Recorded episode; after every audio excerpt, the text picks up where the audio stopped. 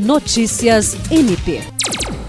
O Ministério Público do Estado do Acre, por intermédio do Centro de Apoio Operacional de Defesa do Meio Ambiente, Patrimônio Histórico e Cultural, Habitação e Urbanismo, tratou no dia 25 com órgãos estaduais afins a respeito da crise hídrica enfrentada pelo Estado, por consequência da forte estiagem deste ano.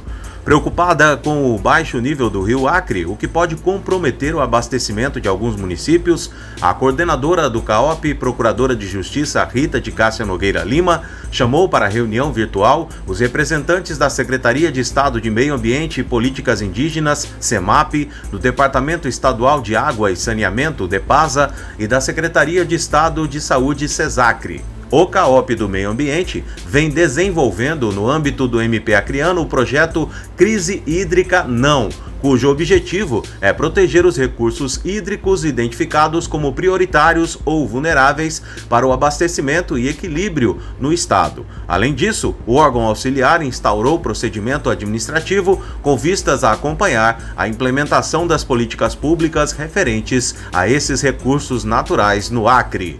William Crespo para a Agência de Notícias do Ministério Público do Estado do Acre.